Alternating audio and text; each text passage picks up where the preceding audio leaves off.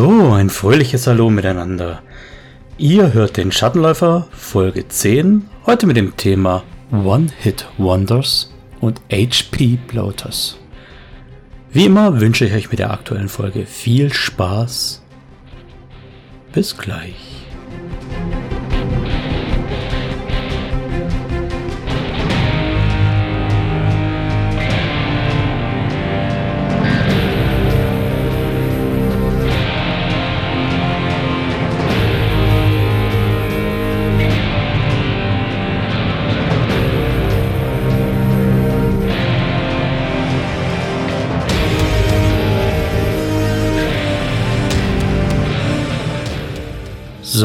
Thema One-Hit-Wonders und HP Bloaters. What the heck, was soll das eigentlich bedeuten? Der Term One-Hitten kommt aus den MMOs, wo es im Endeffekt bedeutet, einen Gegner mit einem einzigen Schlag aus den Latschen zu hauen, also One-Hit, um ihn zu töten. Im Gegensatz dazu spricht man von HP Bloating, wenn er in einem System, egal ob auf dem PC, auf der Konsole oder am Rollenspieltisch, bei dem es schlichtweg darum geht, dass Charaktere einen sehr großen HP-Pool haben, Hitpoints-Pool, einen großen Vorrat an Hitpoints, an Lebensenergie, wie auch immer man das jetzt nennt. Auf jeden Fall eben eine Menge Punkte und es braucht mehrere Schläge, um sie auf Null zu bringen. Irgendwo dazwischen befinden sich die meisten Systeme, die einen etwas mehr auf der anderen Skala, die anderen etwas mehr auf der einen Skala. Wir werden heute grundsätzlich mal davon ausgehen, was wir eigentlich von einem System erwarten und welches Label uns was erwarten lässt und wie wir die Effekte, die wir wollen, auch in einem System erreichen können. Bevor wir hier so richtig in Medias Res gehen, möchte ich noch so ein paar Shoutouts loswerden. Im Mai habe ich einen neuen Patreon dazu gewonnen. Willkommen in unseren Reihen, Randy Mercury. Vielen Dank für deinen Beitrag und deinen Support. Ihr alle wisst mittlerweile, wie ihr meine Arbeit am Schattenläufer unterstützen könnt, beziehungsweise ihr wisst einen Teil davon. Ich würde mich außerdem freuen, wenn ihr hin und wieder mal so ein bisschen positive Bewertungen macht auf egal welchem Podcast-Portal oder neuerdings bin ich auch auf YouTube zu finden. Anfangs nur mit den Videos zu den Interviews und was da sonst noch so kommt, lasst ihr euch am besten überraschen. Wir sind schon länger dabei, ein Let's Play zu planen und ein, naja, Shadow Talk gab es schon in dieser Art, aber das trifft wohl am besten, wo einfach so ein paar Leute zusammenkommen und darüber reden, was sie gerade über die aktuellen Entwicklungen in Shadowrun denken. Also, Bewertungen, Bewertungen, Bewertungen und vielen Dank an meine treuen Supporter bisher schon. Auch erwähnen möchte ich an der Stelle, dass wir jüngst das erste Mal unsere Abenteuerwerkstatt hatten. Das heißt, wir haben uns getroffen und wir überlegen uns gemeinsam, wie sagt das die Barbara so schön, ein Crossover in fünf Akten.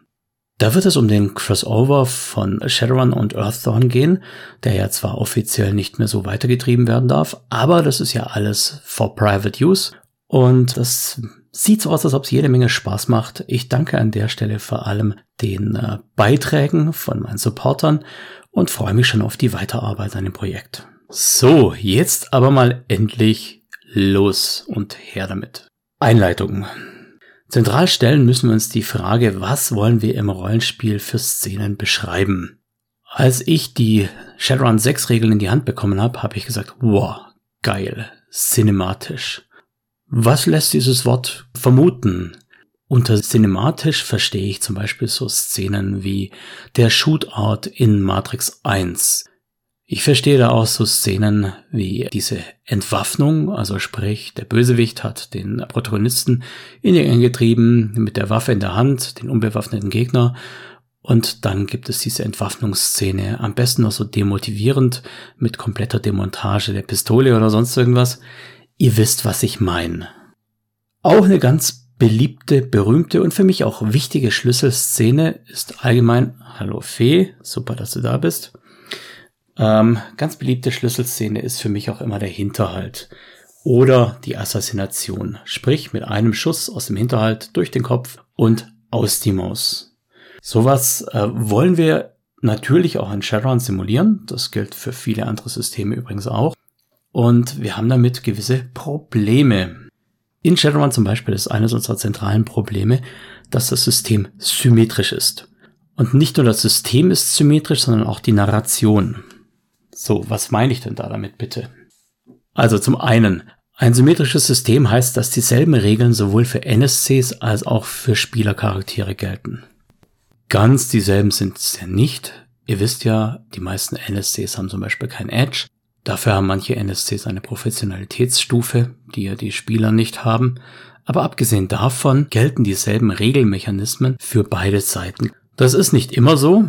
Wir haben ja zum Beispiel auch Systeme wie äh, DSA, wo im Prinzip die allermeisten NSCs irgendwelche schlichten Wurstels sind, die von der Stufe her so weit drunter liegen. Aber halt, nein, da rede ich jetzt ja schon wieder Quatsch. Das hat ja nichts mit den Regeln zu tun. Die NSCs in DSA oder in Earthdawn zum Beispiel befolgen ja dieselben Regeln. Es ist ja nur so, dass die Narration nicht symmetrisch ist. In DSA und in Earthdawn spielen wir exponierte, außergewöhnliche Personen, die wirklich aus der Menge herausstechen. In DSA ist es einfach eine Stufensache. In Earthdawn ist es sogar so, dass die Spielercharaktere allesamt Adepten sind. Also magisch begabte Personen. Selbst der Dieb hat Fähigkeiten, die ein normaler, weltlicher Dieb niemals haben könnte. Zum Beispiel kann er mit Magie einen Schlüssel formen, der in alles Mögliche reinpasst. Und er kann tatsächlich still sein. Also auch wenn er Geräusche verursacht, verursacht er keine Geräusche. Solche Dinge eben. Da ist schon Magie im Spiel und das können die Weltlichen nicht. Und dadurch, dass alle Earthdawn-Charaktere eben Adepten sind, sind sie schon mal per se deutlich mächtiger als die ganzen weltlichen Charaktere. Das haben wir in Shadowrun nicht. In Shadowrun hat es auch auf der Gegnerseite Magier, Ricker, Decker, Straßensamurais, Adepten, alles Mögliche, alles denkbar. Das heißt, Shadowrun ist sowohl vom System her symmetrisch, das heißt für beide Seiten gilt dasselbe, als auch von der Narration. Die Helden, wenn wir überhaupt in Shadowrun von Helden reden können, sind eben nichts Besonderes, sondern quasi normale Charaktere, die normalen Regeln gehorchen. So, was genau ist jetzt eigentlich das Problem? Ich habe jetzt also ein bisschen viel vorneweg geredet. Das Problem ist ganz einfach das. In DSA, nach den Regeln, die ich noch kannte, also sprich DSA 2, 3 war es glaube ich auch noch so, da hatte ein Charakter mit hoher Stufe so Größenordnung 70, 80 Hitpoints. Und das heißt, selbst wenn er nackt ist und mit einem Schwert Volltreffer kassiert, braucht es noch wenigstens acht Schläge, um ihn überhaupt mal über den Jordan zu bringen. Wenn er dagegen angezogen ist mit einer Rüstung und dann vielleicht sogar noch, nicht mal eine große Rüstung, einfach nur so Kyras oder sowas oder Lederrüstung. Wenn er also eine Rüstung trägt, dann braucht es da schon um die 16 Schläge. Und dabei ist ja noch nicht mal gegeben, dass überhaupt getroffen wird, denn die Attacke ist ja irgendwie so ein Wert zwischen äh, 10 und 20 und man hat immer die Wahrscheinlichkeit, dass man daneben trifft. Entweder ganz regulär, wenn man einfach nicht trifft mit einer gewissen Varianz oder wenn man patzt oder weil der Gegner pariert. Und der hat ja auch Paradewerte zwischen 10 und 20 und das ist alles. Eine Würfelorgie schlechthin, die wir früher geduldig über uns ergehen haben lassen. Massenkämpfe mit 20 Beteiligten, wo dann nichts anderes passiert ist als Attacke getroffen, Parade pariert, Attacke nicht getroffen, Attacke getroffen, Parade nicht gelungen und jetzt ziehen wir uns ein paar Hitpoints ab. Dieses Verfahren heißt einfach HP Bloating, weil da die Hitpoints eben runtergeprügelt werden. Das Problem und gleichzeitig die Stärke dieser Systeme ist es, dass man einem Charakter nicht mit einem Schlag das Licht des Lebens auslöschen kann. Das ist für ein Heldensystem, und meistens sind das eben die Heldensysteme, das ist für ein Heldensystem richtig cozy, weil mir kann ja nichts passieren. Würfel können mal blöd fallen, und wenn sie blöd fallen, dann möchte ich nicht einfach nur aus Würfelpech in den Jordan treten. Übrigens, interessante Parallelität. HP-Bloating-Systeme, Heldensysteme, Systeme mit binärem Ausgang mit einer sehr hohen Varianz, wie zum Beispiel, ja, DSA und D&D, der W20, der kann bei noch so guten Werten eben einfach mal schlecht rollen und du hast irgendwie deine Natural One in D&D oder Natural 20 in DSA oder einfach den Wurf nicht geschafft, auch wenn du einen Wert von 17 hast und mit 17 eben in 85% aller Fälle triffst, aber eben in 15% nicht. Und genau dieses HP Bloating schützt unsere sorgsam gezüchteten, aufgepäppelten und hochgestylten Charaktere davor, mit 15% Wahrscheinlichkeit einfach mal kurzes Licht ausgeknipst zu bekommen. Ist sozusagen eine Stärke. Aber es ist auch ein Nachteil. Denn viele, viele spannende Dinge können dann nicht erzählt werden. Ich kann zum Beispiel nicht hingehen und eine Wache bedrohen mit einem Dolch und sagen, hey, du machst mir jetzt die Tür auf, sonst schlitze ich dir die Kehle auf. Beziehungsweise erzählen kann ich das natürlich.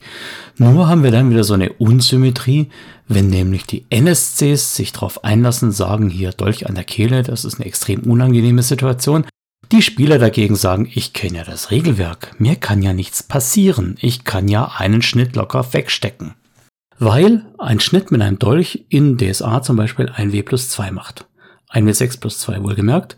Und selbst wenn ich da eine glückliche 6 würfel oder selbst wenn ich kritisch treffe und meine Würfel verdoppeln kann oder wie auch immer, ich kann im Prinzip nicht mal einen Einstiegscharakter mit einem einzigen Dolchschnitt über die Kehle töten. Rules as written, wie gesagt. Und nochmal eingeräumt, ich weiß nicht, ob das in den Fünfer-Regeln, in den aktuellen DSA-Regeln jetzt anders ist. In D&D hat man dann auch so ein bisschen versucht, mit Attack from Behind irgendwie was zu machen. Die genauen Regeln weiß ich exakt gar nicht, weil ich glaube, man hört so ein bisschen zwischen den Zeilen raus. Ich bin kein großer Freund von D&D und auch nicht mehr von DSA, eben auch wegen diesem HP-Bloating. Das heißt, mir fehlen die One-Hit-Kills oder One-Slice-Kills oder One-Step-Kills oder wie auch immer ihr es nennen möchtet. Ein Gegner kann eigentlich nicht mit einem Schlag überwunden werden. Ich kenne niemanden, der das nicht narrativ anders handhabt, aber wir wollen jetzt nicht über die Narration reden, wir reden jetzt einzig und alleine darüber, was die Regeln hergeben. Und die Regeln geben es ebenso nicht her. Nochmal so ein Blick zurück in die angestaubten Archive der Vergangenheit. Wenn ich so in meine Dreier-Regelwerke reinschaue, dann gibt es da zum einen einfach Waffen, die ohne Ende durchschlagskräftig waren, wo du dich darauf verlassen konntest, dass der Gegner in der Regel Matsch ist, wenn du ihn getroffen hast. Da gab es zum Beispiel die Panther-Sturmkanone mit stolzen 18 T Schadenscode. Für die, die das noch nicht kennen, das bedeutet, dass es einen Mindestwurf von 18 gibt, um diesem Schaden zu widerstehen, der eventuell noch durch Rüstung modifiziert werden kann. Also die übliche Rüstung hatte 5-3, 5 ballistisch, das heißt aus den 18 T wurden dann eben 13 T, was aber immer noch bedeutet, dass man mit einem Würfel eine 6, eine folgende 6 würfeln musste und ja, die 1 ist dann ja geschenkt, die ist ja mindestens vorhanden. Aber zweimal die 6 in Folge hm, das ist schon ein hartes Brot. Und dann brauchst du auch noch wenigstens zwei Erfolge, um diese T-Schaden, die tödliche Schadensstufe, zu reduzieren auf schweren Schaden. Und selbst dann hast du noch einen Dreier Mindestwurfmodifikator. Also ich würde sagen, die Dreier-Regeln waren sehr, sehr tödlich und die Panther-Sturmkanone war natürlich extrem tödlich. Die Panther-Sturmkanone gibt es auch heute noch, wenn wir uns das mal anschauen wollen. Hier gibt es zum Beispiel die Panther XXL Sturmkanone mit 7k Schaden. Das ist immer noch ordentlich und ich denke mal, abgesehen davon, von diesen Lichtwaffen, die in Kashibi-Code kamen und hoffentlich bald revidiert werden, ist das immer noch die durchschlagskräftigste Waffe, die wir aktuell in Shadowrun 6 haben. Mal abgesehen davon, dass sie auf die kurzen Reichweiten einen Angriffswert von jenseits von Gut und Böse hat. Aber so der Kernbereich, wo sie eigentlich eingesetzt werden sollte, so die mittlere Distanz, da hat sie mit einem Angriffswert von 12 immer noch einen sehr, sehr guten Wert. 15 Schuss in einem Streifenmagazin und dabei 7K, das muss ja erstmal jemand nachmachen. Darüber hinaus gab es in Shadowrun 3 aber auch die Überraschung, die es dem Gegner quasi unmöglich gemacht hatte, Pools einzusetzen. Das, was heute so ein bisschen im Verteidigungspool drin ist, gab es damals als Kampfpool. Und der Kampfpool konnte eingesetzt werden, um einem Schuss komplett auszuweichen. Wenn man mit dem Kampfpool mehr Erfolge erzielt hat als der Gegner in der Angriffsprobe, dann ist man ausgewichen. In der Überraschung ging das aber nicht. Das heißt, in der Überraschung konnte ich einem Schuss de facto nicht ausweichen und da ist dann der Treffer mit der Panther Sturmkanone mit ziemlicher Sicherheit, selbst für einen sehr gut gepanzerten Gegner, mit selbst für einen sehr zähen Troll oder sonst irgendwas, immer noch tödlich. wollen wir das? Die Antwort darauf ist ein klares Jein. Ja, Spieler wollen das. Spieler wollen weiterhin in der Lage sein, dem Johnson klarzumachen, hör mal her, wenn du uns bescheißt, dann bist du nur ein matschiger Fleck auf dem Boden. Aber nein, wir wollen das nicht. Denn der Johnson könnte ja auch einen Hinterhalt legen und die Spieler wollen nun mal kein matschiger Fleck auf dem Boden sein. Insofern sind wir da an den Grenzen unserer Symmetrie. Ich hatte ja vorher gesagt, narrativ und vom System her sind wir symmetrisch. Es gelten dieselben Regeln und es gelten dieselben Wertebereiche für NSCs und SCs. Das heißt per se, was der Johnson kann, können die Spieler, was die Spieler können, kann der Johnson oder seine Brutes. So, und was ist frustrierender als als Spieler aus dem Hinterhalt erschossen zu werden, ohne die Möglichkeit etwas zu tun? Genau unter die Lupe nehmen möchte ich die drei Situationen. Einmal den regulären One-Hit-Kill. Was ist dazu nötig? Und dazu braucht es natürlich diese Vorausbedingungen der Folge 9, die ganzen Wahrscheinlichkeiten und so weiter. Dann möchte ich den Angriff aus dem Hinterhalt mit euch genauer anschauen und natürlich dieses Entwaffnen. Alle drei Situationen sollen irgendwie im Spiel abgedeckt werden und sollen aber nur unter gewissen Bedingungen möglich sein. Welche Bedingungen das im Einzelnen sind, das können wir uns dann ja mal anschauen. Beginnen wir einfach mal mit dem regulären One-Hit-Kill im Kampf. Wenn wir im Kampf jemanden angreifen, gesetztenfalls wir sind dann überhaupt mal dran, dann werfen wir unseren Angriffspool bestehend in der Regel aus Geschicklichkeit plus aktive Fertigkeit. So, was für Wertebereiche haben wir da? Wir haben natürlich die Möglichkeit, dass jemand eine Waffe einsetzt, die er überhaupt nicht einsetzen kann und auch sonst kein körperlich fitter Kämpfer ist. Wir sind uns hoffentlich einig, dass so ein Lauch auch kein One-Hit-Kill in einem Kampf haben sollte. Aber sagen wir einfach mal, der minimale Wert für sowas ist ein Pool von 1 und Edge kann dabei nicht eingesetzt werden. Dieser Wert kommt zum Beispiel zustande, wenn ich mein minimales Attribut 1 setze und die Fertigkeit nicht besitze. Rechnerisch hätte ich eine Stufe weniger, aber Stufe 1 ist das Minimum und bei dieser Art von reduzierten Würfelpool darf kein Edge eingesetzt werden. Es ist nicht nur Zufall, sondern auch höchst gewünscht, dass so jemand natürlich keine Massen an Erfolgen haben kann und selbst mit einer Panthersturmkanone in der Regel niemanden töten kann. Mal abgesehen davon, ich würde so einem Kämpfer auch keine Panthersturmkanone in die Hand geben. Spontan fallen mir dazu die Stichworte Kollateralschaden und Friendly Fire ein. Was ist maximal möglich an Eingriffspool? Wir nehmen uns jetzt einfach mal so den ultimativ optimierten Kampf 11, denn wir alle wissen, das Maximum für den Metatyp 11 ist bei Geschicklichkeit Nummer 7. Und die werden wir auch voll ausnutzen. Und mehr noch, wir nehmen natürlich das außergewöhnliche Attribut auf Geschicklichkeit, sodass wir das auf 8 bringen können. Yippie Schweinebacke.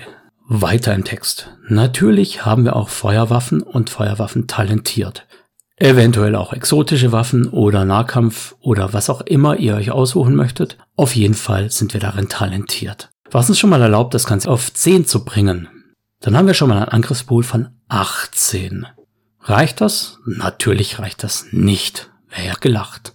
Denn mit der geeigneten BioWare können wir unsere Geschicklichkeit um vier Punkte hochsetzen. Und das ist auch schon das Maximum. Das könnte genauso gut natürlich auch von Magie herrühren. Das ist jetzt aber erstmal irrelevant plus 4 auf Geschicklichkeit. Pool 22. Aber da geht noch mehr. Natürlich haben wir ein Smart Gun System. Angriffspool 23. Und wenn wir wirklich, wirklich heftig reinlangen wollen, dann haben wir natürlich auch Edge 6 und können mit dem entsprechenden Edge Boost nochmal 6 Würfel dazu nehmen. Das lassen wir jetzt mal so im Hinterkopf. Dann haben wir einen Pool von 29 Würfeln. Explodierend auch noch. Da geht richtig was.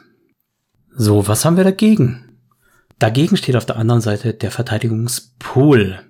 Was für ein Verteidigungspool haben Charaktere? Intuition plus Reaktion. Das heißt, selbst der größte Lauch hat minimal einen Pool von zwei. Maximal ist natürlich vor allem bei Samurai oder bei Adepten etwas ganz Krasses zu beobachten.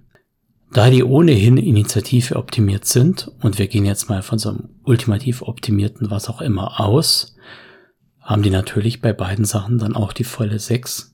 Und dann kann man ja noch mit etwas Optimierung arbeiten.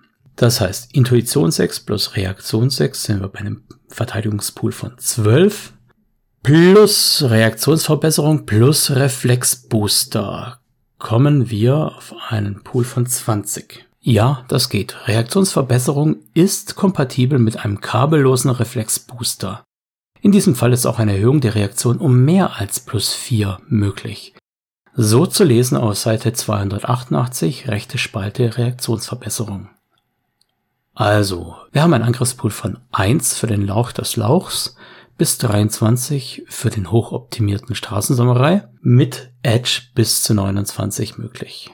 Und wir haben einen Verteidigungspool von 2 minimal bis maximal 20, wobei ich mir gar nicht sicher bin, ob da wirklich das Ende der Fahnenstange erreicht ist oder ob es da auch noch die eine oder andere Möglichkeit gibt, ein bisschen mehr zu holen. Zusätzlich gibt es beim Verteidigungspool ja noch die Möglichkeit, durch Nebenhandlungen oder gar Haupthandlungen aktive oder passive Verteidigungen zu machen, wie zum Beispiel in Deckung werfen oder sonst irgendwas. Diese Defensivhandlungen, Nebenhandlungen und aktive Handlungen sieht man übrigens wunderschön in den Charakterdatenblättern, die man mit Genesis direkt ausdrucken kann. Oder Genesis, ich weiß nicht, was dem Stefan da lieber ist. Auf jeden Fall ein sehr geiles Tool, das ich auch in den Show Notes verlinken werde. Falls ihr es noch nicht habt, schaut es euch an. Das gibt's auch kostenlos, allerdings dann ohne die entsprechenden Texte und Zitate. Ihr habt vielleicht schon bemerkt, die unterschiedlichen Nebenhandlungen sind dabei abhängig davon, was ihr eigentlich habt in der entsprechenden Fertigkeit. Zum Beispiel ist die Nebenhandlung Blocken in ihrer Effektivität durch die Stufe im Nahkampf definiert und die Verteidigungsaktion Ausweichen kommt direkt aus Athletik. Das heißt, wir gehen mal davon aus, dass unser Lauch keine entsprechende Fertigkeit hat und da auch nichts draus machen könnte. Ich habe wenigstens immer volle Deckung als Nebenhandlung mit plus zwei und volle Abwehr als Haupthandlung mit plus vier. Das hat so ziemlich jeder. Also kann jeder ein bisschen was machen, um sich da noch so ein bisschen besser zu verteidigen. Dagegen unser Samurai natürlich Athletik, was weiß ich was hat, ich sag mal mindestens sechs, wenn nicht mehr. Wie gesagt, wir sind noch bei der Situation im Kampf. Das heißt, ich kann auch alle Optionen ziehen. Der Fall Lauch gegen Lauch ist natürlich trivial. Den wollen wir auch gar nicht näher betrachten. Was wir uns anschauen wollen, ist natürlich der Fall Profi gegen Lauch oder Profi gegen Profi. Das heißt, bei Profi gegen Lauch im Kampf mit allen Möglichkeiten aber bei mir fängt es an zu regnen. Ich hoffe, das macht nicht allzu viel Störgeräusche nebenher. Im Kampf Profi gegen Lauch mit allen sich bietenden Möglichkeiten hat der Profi mit seinem Pool von 23 gegen einen Verteidigungspool von 2 zu würfeln.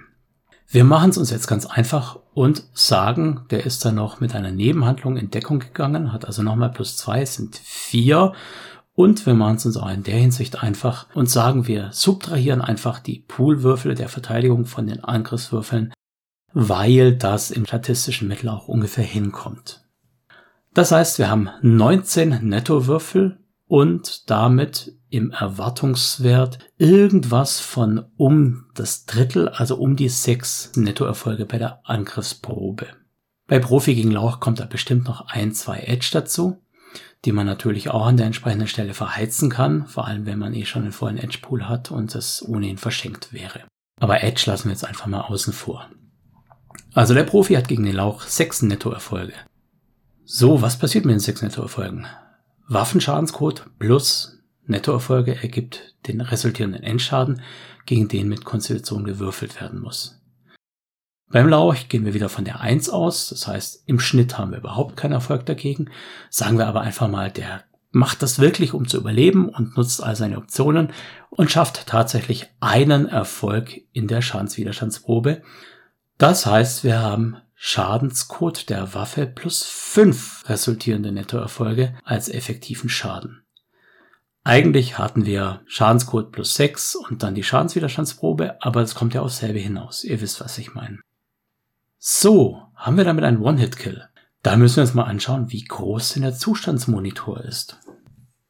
Der Zustandsmonitor für jedweden Charakter ist 8 plus Konstitution halbe. Ja, das heißt, selbst unser Lauch hat neun Kästchen körperlichen Schaden, die er frisst, bevor er umkippt. Natürlich haben wir da eventuell noch eine Professionalitätsstufe, die ihn gegebenenfalls früher sich ergeben oder fliehen oder sich wimmernd hinlegen lässt. Ganz egal, darum geht's gerade nicht. Also ihr habt gesehen, der absolute Profi mit seinen sechs Nettoerfolgen gegen den absoluten Lauch richtet, sage ich mal so, Waffe plus fünf bis Waffe plus sechs Schaden an. Das heißt de facto, wenn die Waffe nicht schon mit 3K startet und er die sechs Erfolge durchbringt, oder wenn die Waffe mit 2K startet, dann gibt's eigentlich keine Chance mit einer Pistole im Kampf Rules as written, einen Lauch mit einem Schuss umzuboten. Das ist nicht das, was wir aus Matrix 1 kennen. Und das ist auch nicht das, was ich als cineastischen Spielstil sehen würde. Natürlich kann man das simulieren mit den Schergengruppen und so weiter. Aber wir gehen jetzt wirklich mal von einem Einzelgegner aus. Ja? Also, die Charaktere sind im gegnerischen Hauptquartier. Der Straßensamurai hat netterweise sogar Betäubungsmunition geladen und mit dieser Betäubungsmunition rennt er durch die Gänge, als dummerweise irgendwie der Konzernsekretär auf den Gang rausläuft und gerade den Finger hebt, um auf dem Comlink Alarm zu drücken. Der Samurai möchte ihn mit einem Schuss betäuben und, tja, sieht schlecht aus. Wenn wir nicht die Professionalitätsstufe oder sowas haben, oder die Tatsache, dass wir sagen können, okay, jemand, der acht von neun Schaden körperlich hat, oder Betäubungsschaden hat, der ist in der Regel so gut wie außer Gefecht und wird nichts mehr groß machen. Dann ist an der Stelle der Alarm ausgelöst. Und als Spieler, da würde ich es auch niemanden böse nehmen, der dann sagt, ja, der kann noch den Alarm betätigen, weil er ist ja nicht komplett betäubt. Das wäre alles von den Regeln abgedeckt. Wollen wir das? Nein. Also ich nicht. Ich weiß nicht, wie ihr das seht. Ich will's nicht. Was haben wir da für andere Optionen? Wir haben zum Beispiel als Nahkampfangriff den K.O.-Schlag. Wie gesagt, nur als Nahkampfangriff. Schauen wir mal kurz rein, was der K.O.-Schlag uns anbietet. Du nutzt deinen Vorteil, um deinen Gegner mit einem Schlag auszuschalten. Ist der zugefügte körperliche oder Betäubungsschaden größer als die Willenskraft des Ziels, wird dessen Zustandsmonitor für Betäubungsschaden sofort vollständig ausgefüllt. Das Ziel ist bewusstlos, auf dem körperlichen Zustandsmonitor fließt kein Schaden über. Kosten 2 Edge. Einwandfrei. Das ist eigentlich genau das, was wir wollen. Der zugefügte körperliche oder Betäubungsschaden größer als die Willenskraft des Zieles. Für so einen Lauch im Bereich von 0 bis 3 dürfte das mehr oder weniger kein Problem sein. Das kann man also mit Nahkampf erledigen. Haben wir sowas auch mit Fernkampf?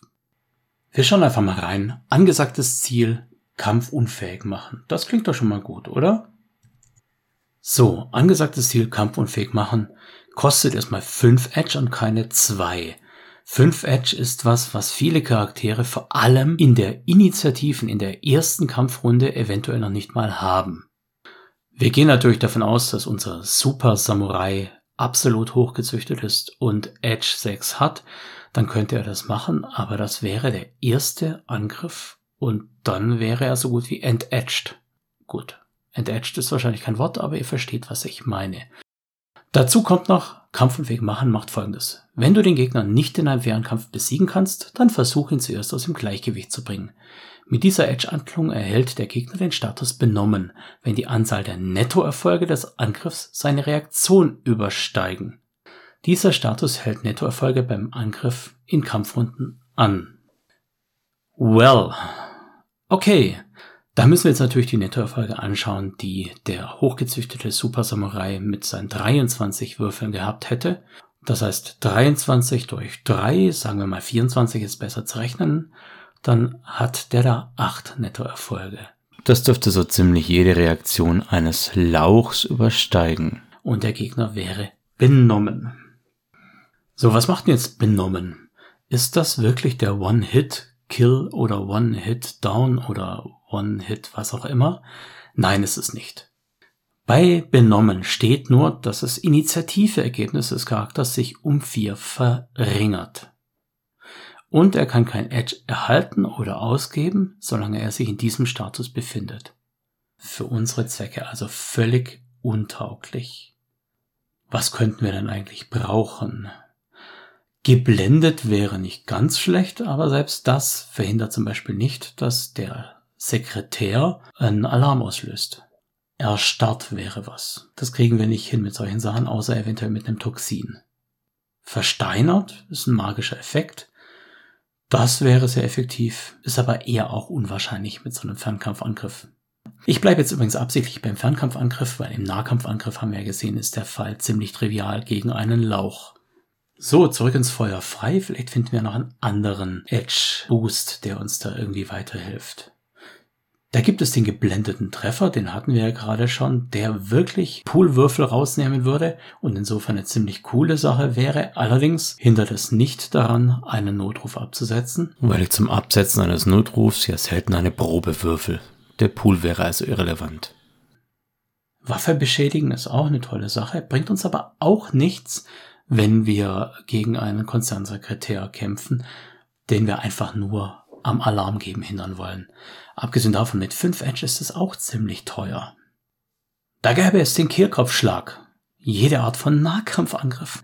Auch nicht geeignet. Wenn ich im Nahkampf hingehe, kann ich damit den Gegner zum Verstummen bringen, dann kann er immerhin keinen Alarm mehr geben. Außer natürlich, das wäre ein schlechter roter Knopf und man müsste gar nichts dazu sagen. Ja, auch hier leider nicht das, was wir wollen. Gelähmt ist sicher so eine Sache, damit könnte man jemand daran hindern, davon zu laufen und andere zu informieren. Hm, trotzdem. Nicht das, was wir jetzt wollen. So auf gut Deutsch. Es gibt eigentlich nichts, außer sein Edge reinzuhauen oder zusätzliche Erfolge zu kaufen über Edge, was ein ultimativ optimierter Straßensamurai tun kann, um einen Lauch im Fernkampf sicher mit einem Schuss zu betäuben. Das ist äußerst unbefriedigend. Wir haben ja noch angesagtes Ziel, lebenswichtige Organe, einen 5 Edge Boost. Den können wir uns auch nochmal anschauen. Vielleicht bringt der uns was. Wobei 5 Edge ist tatsächlich immer noch zu viel für solche Sachen. Das müsste eigentlich ganz ohne gehen. Angesagtes Ziel, lebenswichtige Organe. Der Angriff geht gezielt gegen die lebenswichtigen Organe und fügt bei Erfolg drei Punkte zusätzlichen Schaden zu zusätzlich zu den Nettoerfolgen der Probe. Das ist doch jetzt mal fein. Diese drei Punkte würden tatsächlich reichen, dass der Straßensamurai mit seinen 23 Poolwürfeln gegen den Verteidigungspool von zwei dem Konzernsekretär auf einem offenen Flur mit einem Schuss auf einmal betäuben könnte. Für fünf Edge. Stellt euch mal vor, wie viel Edge Neo und Trinity in der Szene in Matrix 1 dadurch verballert hätten. Also, hm, cineastisch geht anders.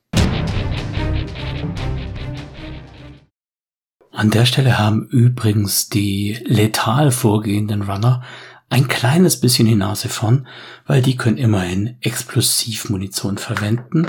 So, schauen wir uns jetzt mal an, was Profi gegen Profi macht. Also beginnend mit dem 23 Pool-Würfeln, die der Angreifer bei optimaler Ausnutzung aller Möglichkeiten hat, vergleichen wir diese Würfel dann mit den 20 Verteidigungspool-Würfeln. Natürlich, wenn wir jetzt hier einfach abziehen und sagen, es sind drei Netto-Würfel, dann machen wir einen großen Fehler, weil wir natürlich Varianz in beide Richtungen haben das heißt, wir tun mal einfach so, als ob wir zwischen eins und fünf Nettowürfeln hätten und das ist auch schon eine grobe Näherung. Wie auch immer, wir rechnen mit ein bis zwei Nettoerfolgen durch den Angriff. Maximal. Bedenkt dabei, dass mit relativ hoher Wahrscheinlichkeit der Verteidiger sogar gar nicht getroffen wird, zumal er ja auch noch Nebenhandlungen ausgeben kann, um auszuweichen, was bei einem Straßensamurai mit seinen sechs Athletik natürlich sechs Bonuswürfel gibt und dann wäre schon der Verteidiger im Vorteil und der Angreifer hat mit hoher Wahrscheinlichkeit überhaupt keine Chance. Gut, wir bleiben einmal bei ein, zwei Nettoerfolgen, die mit einer normalen Pistole von zwei oder drei K eben einen 5K Angriffswert geben würden und die wird dann mit Konstitution weggewürfelt, was bei einem Straßensamurai natürlich auch im Bereich 6 oder mehr liegen dürfte. Das heißt, da verlieren wir auch schon wieder zwei Punkte oder eventuell sogar noch mehr. Und übrig bleiben dann je nach Waffe eben eins bis drei Schadenskästchen. Hell no. Es ist also mit an unendlich grenzender Wahrscheinlichkeit unmöglich, dass sich zwei Samurai im offenen Feuergefecht mit einem einzigen Schuss töten, eventuell sogar verletzen. Also wenn zwei Samurai gegeneinander kämpfen, dann stellt euch auf eine lange, lange, lange Würfelei ein. So sieht's mal aus. Das ist alles Rules as written, Rules as intended. Ich weiß es nicht. Denn cineastisch ist es absolut nicht. Obwohl, andererseits, es gibt ja auch diese Feuergefechte, die in einem ähm, Actionfilm ewig lang gemacht werden, dass die durch die Gegend hetzen mit Sperrfeuer und sich unter irgendwelchen Sachen durchrollen, hinter Gegenstände werfen, den Stuhl als Deckung mittragen, dem Gegner noch irgendwie zur Ablenkung was anderes entgegenschleudern und, und, und. Da werden oft so viel Schüsse verbraucht, dass das Magazin schon mehrmals leer gewesen sein müsste. Also ja, das kann man schon cineastisch sehen, aber eben nicht mit dem One-Hit-Kill. Woran liegt das? Das liegt im Wesentlichen daran, dass der Verteidigungspool eben analog ist zur Basisinitiative und jeder körperliche Kämpfer die in der Regel hoch eingepflegt haben wird. Heißt auf gut Deutsch, wer schnell ist, wird schwer getroffen. Damit käme ich eigentlich soweit klar. Womit ich natürlich nicht klarkomme, das habe ich hoffentlich deutlich genug zum Ausdruck gebracht, ist, dass der Lauch von nebenan nicht mit einem Schuss aus Gefecht gesetzt werden kann. Workaround dürfte hier die Narration sein. Man kann einfach sagen, wenn der Bürohengst mit acht von neun möglichen Schadenskästchen verletzt ist, dann wird er kein Alarm mehr drücken. Nicht mal mit noch so hoher Professionalitätsstufe, so hoch wird seine Treue zum Konzern bestimmt nicht sein, dass er dann die Runner nochmal aufmerksam macht und sagt, hey, ich bin nicht tot, schieß nochmal auf mich. Nein, wird er in der Regel nicht tun. Das heißt, hier müsst ihr einfach narrativ so ein bisschen nachziehen. Ich würde das Ganze natürlich nicht nur bei 8 von 9 Kästchen so machen, sondern auch bei 5 von 10 zum Beispiel. Das ist einfach das, was die Professionalitätsstufe uns gibt. Und wir gehen jetzt einfach mal davon aus, dass der übliche Bürohengst allerhöchstens, wenn überhaupt, eine Professionalitätsstufe von 1 haben wird. Sprich, sobald er irgendwie auch nur gering verletzt ist, wird er gucken, dass er den Kampfkonflikt scheut und sich in Sicherheit bringt. Ob er dann natürlich aus der sicheren Deckung, wenn ihn keiner mehr verdächtigt oder wenn ihn alle für tot halten, nicht doch noch den Alarmknopf drückt, na, dafür lege ich meine Hand nicht ins Feuer.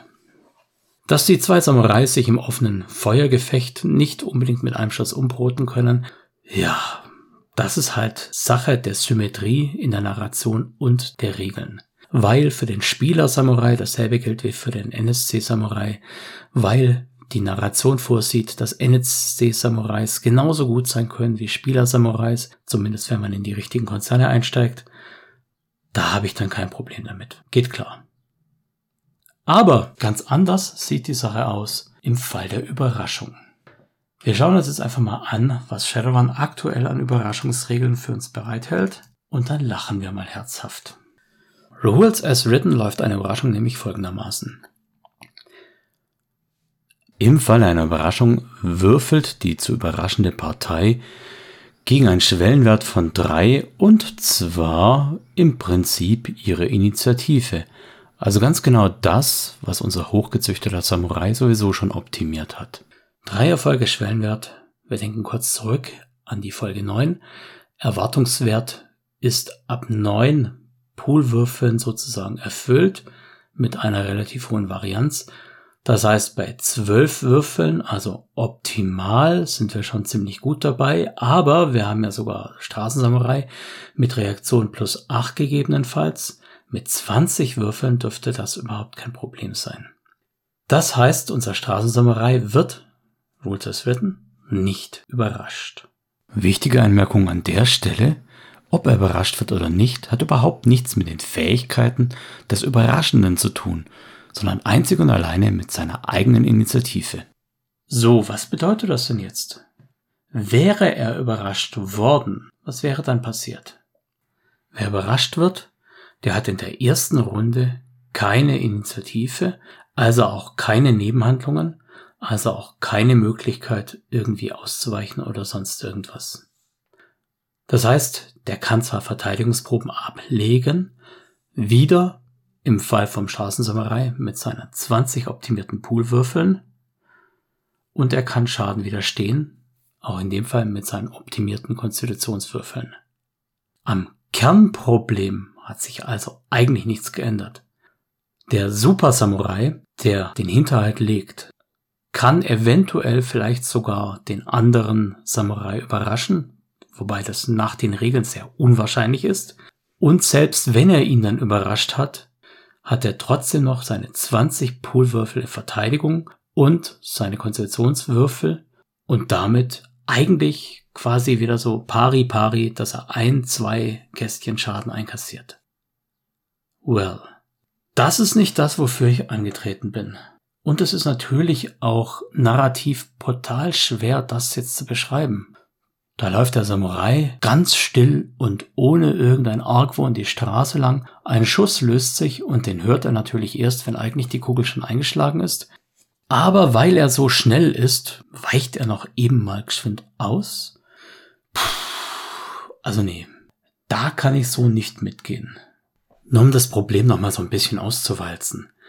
Das Hauptproblem liegt daran, dass der schnelle Straßensamurai, auch wenn er überrascht ist, aus seiner Schnelligkeit noch profitiert, weil eben der Verteidigungspool denselben Wert hat wie seine Initiative. Das heißt, selbst mit perfekter Vorbereitung und allem Schnieschna Schnuck habe ich eigentlich mit einem sehr guten Scharfschützengewehr mit 6k Basisschaden so gut wie keine Möglichkeit, ein Straßensamurai zu überraschen und auszuschalten. Nein, selbst wenn er überrascht ist, habe ich keine Möglichkeit, ihn auszuschalten. Denn wir erinnern uns, 23 Poolwürfel für den Angriff und 20 Poolwürfel in der Verteidigung das heißt, ein, zwei Nettoerfolge bei der Angriffsprobe maximal. Das heißt, wir kommen auf einen Schadenswert von 8k in dem Fall. Und diese 8k werden ja noch durch die Konstitution von dem Gegner runtergewürfelt eventuell. Sagen wir, ein Erfolg wird er vielleicht schaffen, 7k. Aber selbst wenn die 8k durchkommen, immer noch nicht schlimm, weil der körperliche Schadensmonitor umfasst 8 plus Konstitution halbe und äh, wir gehen von einem Kämpfer aus mit sechs Konstellationen wenigstens, dann sind wir immer noch bei 11k und die 8k sind kein One-Hit-Kill. Ganz im Gegenteil, ich weiß nicht, wie eure Spieler da so unterwegs sind, aber meine Spieler mit einem Würfelpool-Modifikator von zwei, puh, das ist nicht wirklich so richtig, richtig heftig. Das ist ärgerlich, ja, aber bei einem Pool von 23 ob du da jetzt 23 oder 21 hast. Kinders, das ist doch nicht mehr die Welt. Das macht vielleicht ein Nettoerfolg hin oder her aus. Die Frage, die sich stellt, ist eigentlich die. Ist es zumutbar, dass ich als wirklich restoptimierter Straßensamurai den gegnerischen Straßensamurai erfolgreich überraschen muss und dann noch Edge ausgeben muss, um wirklich sicher zu sein, dass er auch tot ist? Denn entweder ich nehme das angesagte Ziel mit plus drei Schaden, wofür ich fünf Edge zahle, oder ich zahle eben vier Edge, um mein komplettes Attribut reinzuwerfen. Dann habe ich sechs Würfel mehr und die Sechsen explodieren. Ihr erinnert euch ja alle hoffentlich an die Folge 9.1, wo wir gesagt haben, was es bedeutet, nämlich 20% mehr Erfolge, wenn die Sechsen explodieren, so im Schnitt. Das heißt, mit 23 Basispoolwürfeln plus 6 Würfeln aus Edge sind wir bei 29 Würfel. 29 Würfel geteilt durch 3, sagen wir mal 30, damit wir es rund haben, sind 10 Erfolge plus 20 Prozent. Also an der Stelle 12 Erfolge gegen die 20 Verteidigungspoolwürfel. Sagen wir da auch mal 21 geteilt durch 3 sind 7.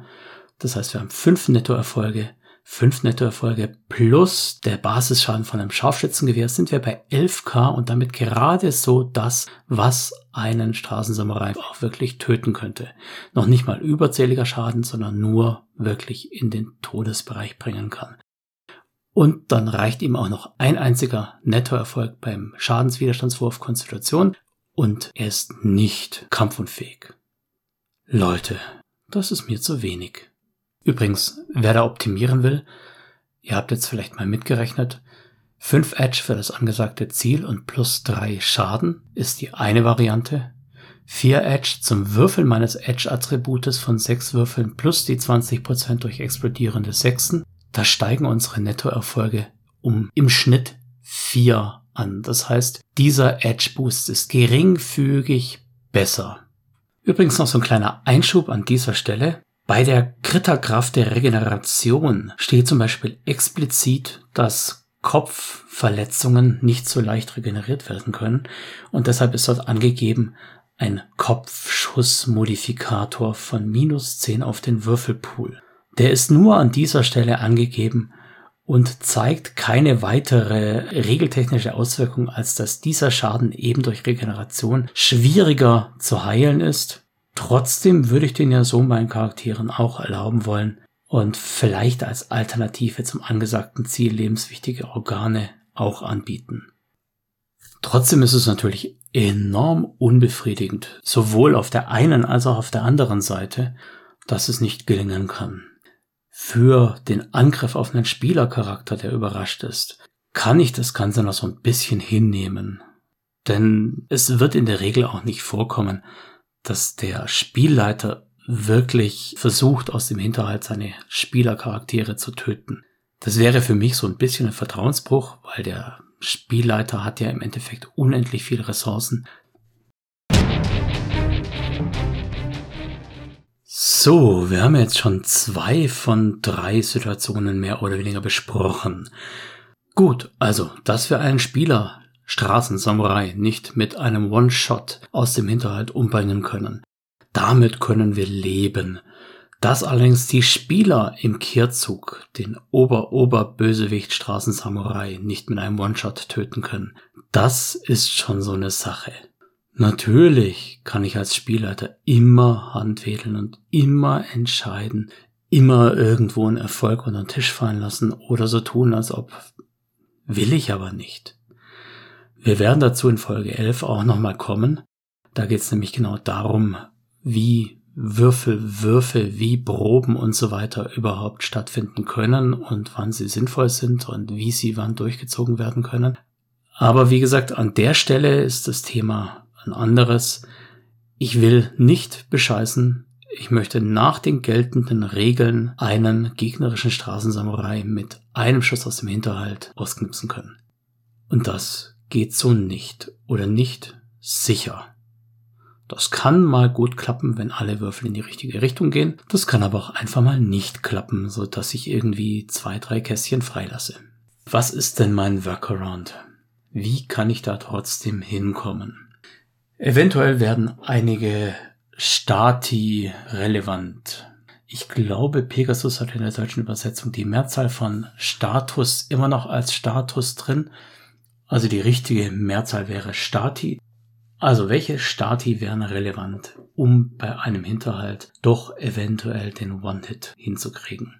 Einmal könnte man argumentieren, dass er eine Bewegungsunfähigkeit da ist, dass also die Reaktion nicht verwendet werden darf bei Verteidigungsproben. Warum?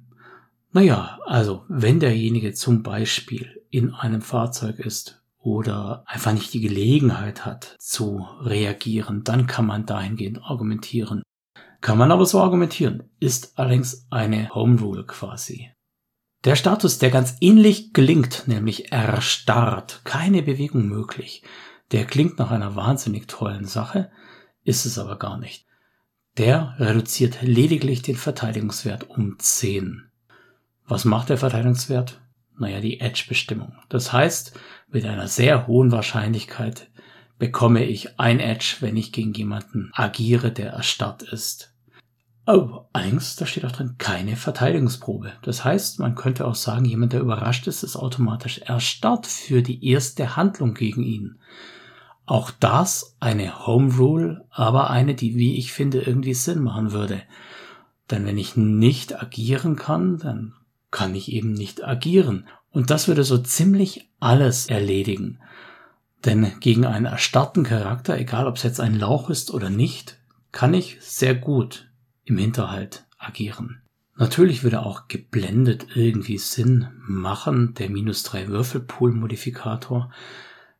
der macht mechanistisch Sinn, aber irgendwas in mir wehrt sich dagegen, einem Charakter geblendet zu geben, nur damit ich den Hinterhalt simulieren kann. Ich denke, da müsste der Hinterhalt in den Regeln schon per se besser definiert sein. Und das fehlt mir einfach so ein bisschen. Es tut mir leid, Leute, aber nee, nee, nee, so geht's nicht. Alle anderen Stati sind Quatsch. Jedenfalls für die Hinterhaltssituation. Meines Erachtens sind das eigentlich die Regeln für den Hinterhalt, die hier den Wurm haben, wo man also nachbessern müsste. Und das können natürlich nicht wir hier mal eben für uns entscheiden. Das ist etwas, was von oben her kommen muss. Wie gesagt, der Pferdefuß bei den Überraschungsregeln liegt in der Formulierung, diese Charaktere legen zwar Verteidigungsproben ab und widerstehen Schaden, können aber selbst keine Handlungen durchführen. Und genau das ist es nämlich, die Verteidigungsprobe, die er beim Straßensamurai mit seinen dahin optimierten Intuition-Reaktionen wahnwitzig hohe Pools ergibt. So, gehen wir weiter zum letzten Punkt, den ich auf meiner Liste hatte, nämlich diese Situation mit dem Waffe aus der Hand nehmen, eventuell sogar demontieren, dieser Quatsch eben. Das ist so eine ikonische Szene, dass sie irgendwie möglich sein sollte in einem cineastischen Rollenspiel, und für Shadowrun gibt es dafür die Edge-Handlung angesagtes Ziel entwaffnen. Diese Edge-Handlung kostet 5 Edge, was auf jeden Fall die Upper Class ist und für viele Charaktere deshalb per se erstmal nicht in Frage kommt. Dann kommt noch dazu, dass in der Situation, wenn nämlich der Gegner die Waffe in der Hand hat, auf dich gerichtet hat und dir diese Waffe als Drohung unter die Nase hält, im Prinzip du keine Waffe hast. Das heißt, du musst auch einen Nahkampfangriff machen der eventuell auch von der Reichweite schon mal schwierig ist. Aber das lassen wir jetzt einfach mal weg. Wir denken uns einfach mal, ich bin nah genug dran und ich kann Nahkampf. Dann brauche ich einen erfolgreichen Treffer gegen die Zielperson und das Ganze in der Überraschungssituation. Das heißt, ich mache die Überraschung, der Gegner darf mit seiner Gegenprobe Reaktion plus Intuition keine drei Würfelschwellenwert schaffen. Das ist auch schon mit einer gewissen Wahrscheinlichkeit gegeben, nämlich im Schnitt bei neun Würfeln Reaktion plus Intuition. Es ist also ziemlich schwierig, jemanden überhaupt zu überraschen, wenn er halbwegs als Kämpfer etabliert ist. Also ich müsste jemanden erfolgreich überraschen und dann auch noch fünf Edge ausgeben und einen erfolgreichen Treffer gegen die Zielperson zu haben. Erfolgreicher Treffer bedeutet natürlich, dass ich mehr Nettoerfolge in meiner Angriffsprobe habe, wie die Zielperson in ihrer Verteidigungsprobe. Again, der Straßensamurai mit seinem Verteidigungspool von sonst irgendwas, der hätte da wahrscheinlich mehr Nettoerfolge. Und damit würde ich keinen erfolgreichen Treffer landen. Das ist aber absolut fein, dass ich den hochgechippten, verdrahteten Straßensamurai nicht überraschend angreifen, ihm die Waffe entwinden kann und ihn dann auch damit selbst bedrohen kann. Damit kann ich leben. Ganz im Gegenteil. Das würde den Charakter irgendwie zum Volllappen machen, wenn ich den einfach mal so kurz überrumpeln könnte. Aber jemanden zu überraschen ist ja schon schwierig genug, weil neun Punkte Reaktion plus Intuition bedeutet, dass er 4-5 zum Beispiel haben könnte oder 6-3 oder wie auch immer. Auf jeden Fall nichts, was so ganz aus der Welt wäre. Also 4-5 ist etwas, was ein durchschnittlicher Runner schon haben könnte in Reaktion plus Intuition. Selbst als Magier könnte man das noch gut haben. Das heißt, die nötige Überraschung beim überraschenden Entwenden der Waffe ist schon schwierig genug. Dann brauche ich noch die 5 Edge, um überhaupt die Edge-Handlung ausführen zu können. Und dann brauche ich noch mehr Nettoerfolge, erfolgreicher Treffer gegen die Zielperson. Das alles kumuliert macht auch dieses überrumpelnde Entwaffnen zu einer ziemlich schwierigen Sache. Zu beachten ist dabei vor allem, dass das, worauf es ankommt, eigentlich nur der Nahkampfangriff ist gegen die Waffenhand des Gegners. Das ist das einzige, wo die Fertigkeit des anderen, des, des bedrohten Charakters einfließt. Bei der Überraschungsprobe ist nur relevant die Reaktion plus Intuition des Gegners, der die Waffe in der Hand hält. Darauf habt ihr keinen direkten Einfluss. Dann braucht ihr die 5 Edge und dann braucht ihr euren Nahkampfangriff. Das heißt, sehr viel dieses Entwaffnens liegt einfach in den Händen des Gegners. Fein, aber wir müssen uns immer beide Fälle anschauen. Wir müssen uns immer anschauen, dass es die Spieler mit den NSCs machen können, aber auch die NSCs mit den Spielern machen können. Wie gesagt, die eigene Schnelligkeit ist egal. Genau genommen ist an der Stelle Überraschen ja auch gar nicht tragfähig, weil der mit der Waffe in der Hand ja eigentlich schon die Initiative gewürfelt hat und seine Handlung nur hinauszögert. Trotzdem, weil wir keine andere Möglichkeit haben, würde ich es da als Überraschung modellieren und fände das noch mit am passendsten. Also wie schnell der bedrohte Charakter ist, ist irrelevant. Wenn wir die Regelkonstruktion so verwenden, kann ein Straßensamurai nicht besser überraschen als der Bürohengst der Volllauch. Wie bereits gesagt, die einzige Fähigkeit, die ihr mitbringen müsst, ist die Nahkampffähigkeit zum Entwaffnen. Ob ihr den Gegner überrumpeln könnt, hängt alleine vom Gegner ab. Und ob ihr ihm die Waffe entreißen könnt, hängt von eurem Nahkampf ab und bei ihm wahrscheinlich auch vom Nahkampf. Was ist der Workaround? Ganz ehrlich, ich hab nicht wirklich einen. An der Stelle bin ich wirklich ziemlich ratlos.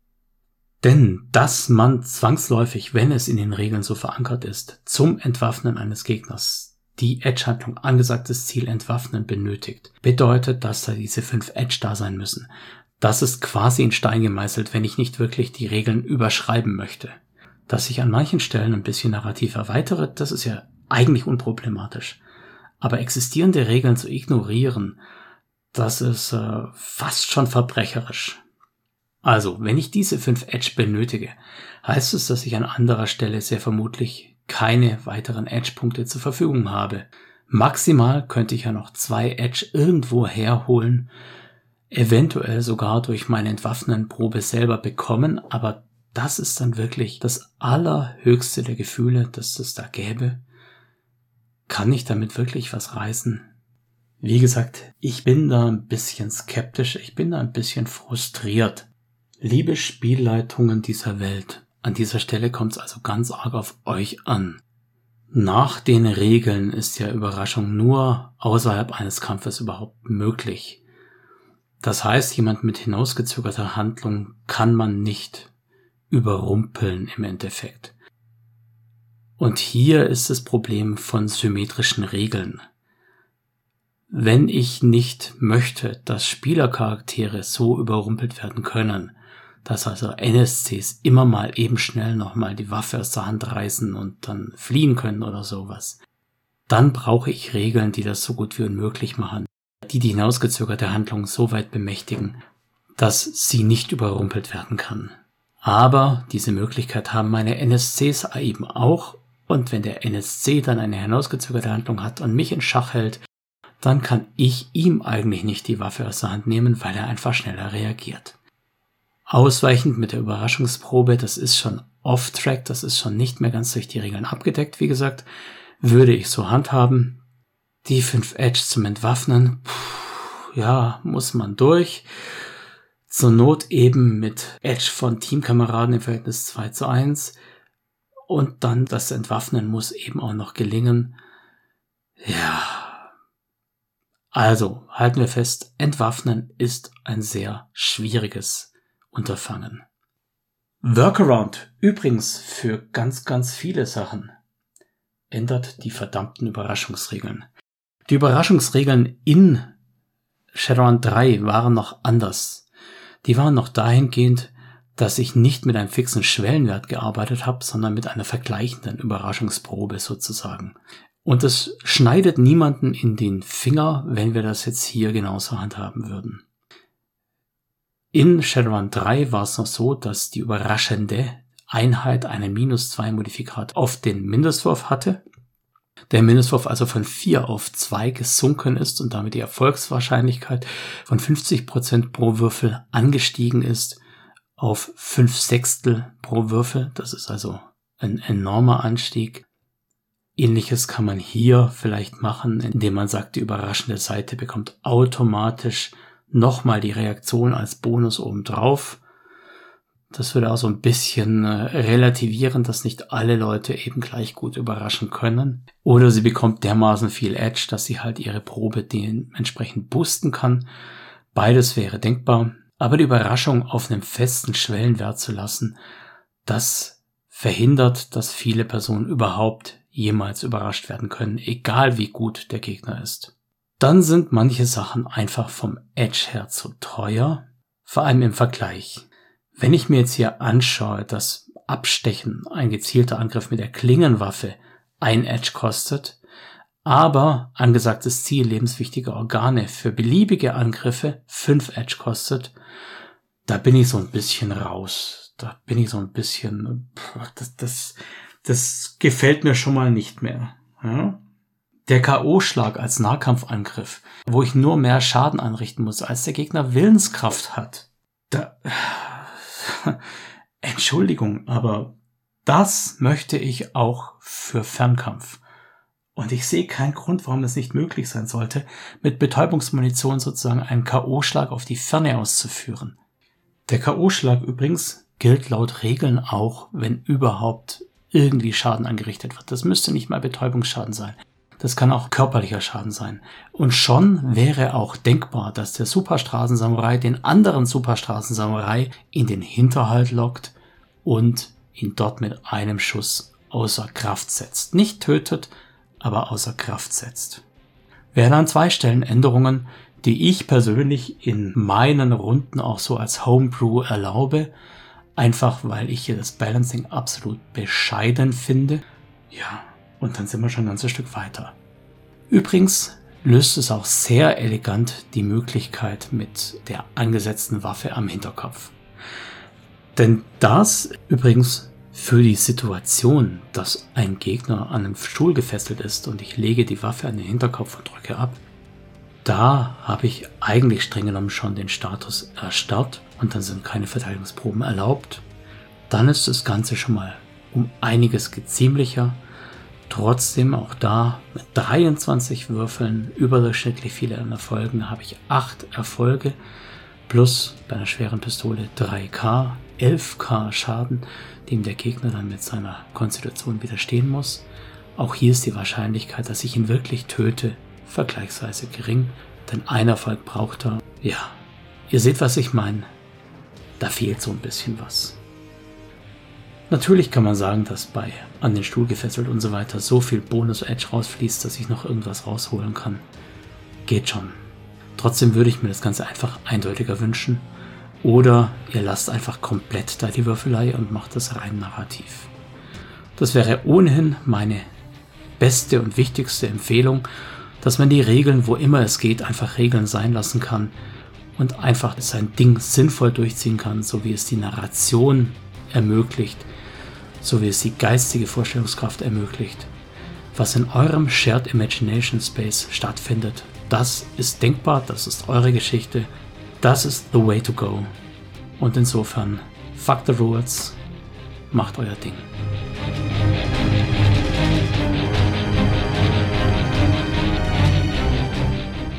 So, Ausblick an dieser Stelle ist denkbar schwierig. Denn ihr habt es ja vielleicht bemerkt, wir sind schon so ein bisschen aus unserem normalen Rhythmus raus. Durch den Wegfall der interaktiven Hörbücher bin ich ja momentan sozusagen auf einen drei Wochen Rhythmus zurückgefallen, sodass wir mit Rules as Written, einer vollwertigen Folge, einer Interviewfolge, einen kompletten Zyklus hätten. Das heißt, in der nächsten Woche wäre eigentlich eine Interviewfolge dran. Ist es aber nicht. Denn bisher habe ich mich streng an die Abfolge gehalten. Männliches Interview, weibliches Interview, männliches Interview. Wenn bis dahin kein Wunder passiert, werde ich stattdessen einen Werkstattbericht abliefern, nämlich was gerade so abläuft und was ich vorhabe und euch dann auch erklären, wie es vielleicht zukünftig weiterlaufen kann. Am 10.06. wird es keinen Schattenläufer geben, da mache ich einfach mal Urlaub. Lebt damit, ist halt so. Und am 17.06. hoffe ich dann, das entfallene weibliche Interview nachholen zu können. Aber auch hier muss ich noch große Fragezeichen reinsetzen. Und vielleicht an dieser Stelle nochmal der Aufruf. Wenn ihr selbst vielleicht zu diesem mysteriösen Geschlecht der Frauen gehört oder euch als Frau gelesen seht oder euch als nicht rein männlich, so bin ich ja inzwischen schon, lest oder vielleicht sogar LGBT, irgendwas Alles, was nicht cis-white Dude ist, nehme ich gerne. Meldet euch bitte. Wir finden sicher irgendein Thema, über das wir reden können. So viel zum Ausblick. Ich wünsche euch eine geile Zeit. Haut rein. Bis dahin, euer Micha. Ciao.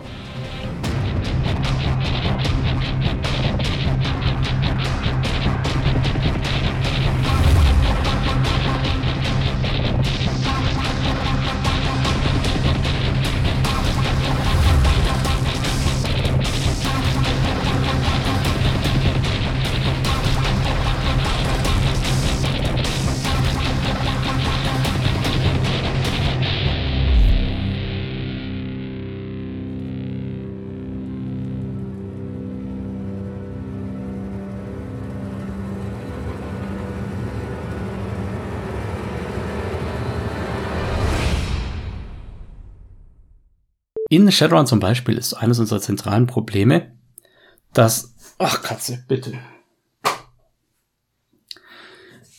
Katze! Bitte lass mich jetzt arbeiten. Okay? Oder liegt brav auf dem Schoß. Nee, jetzt willst du nicht mehr.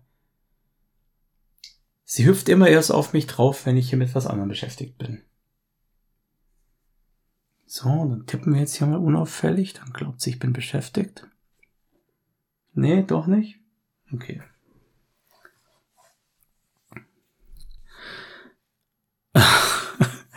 Scheiße, jetzt bin ich aus dem Konzept. Situation 1 ist ähm, Quatsch. Blödsinn.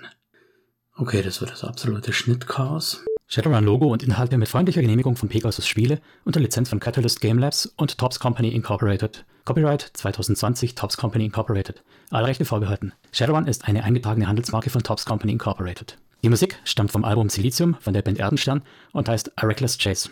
Die Verwendung im Rahmen dieses Podcasts erfolgt mit freundlicher Genehmigung von Erdenstern. Alle Rechte bleiben bei Erdenstern.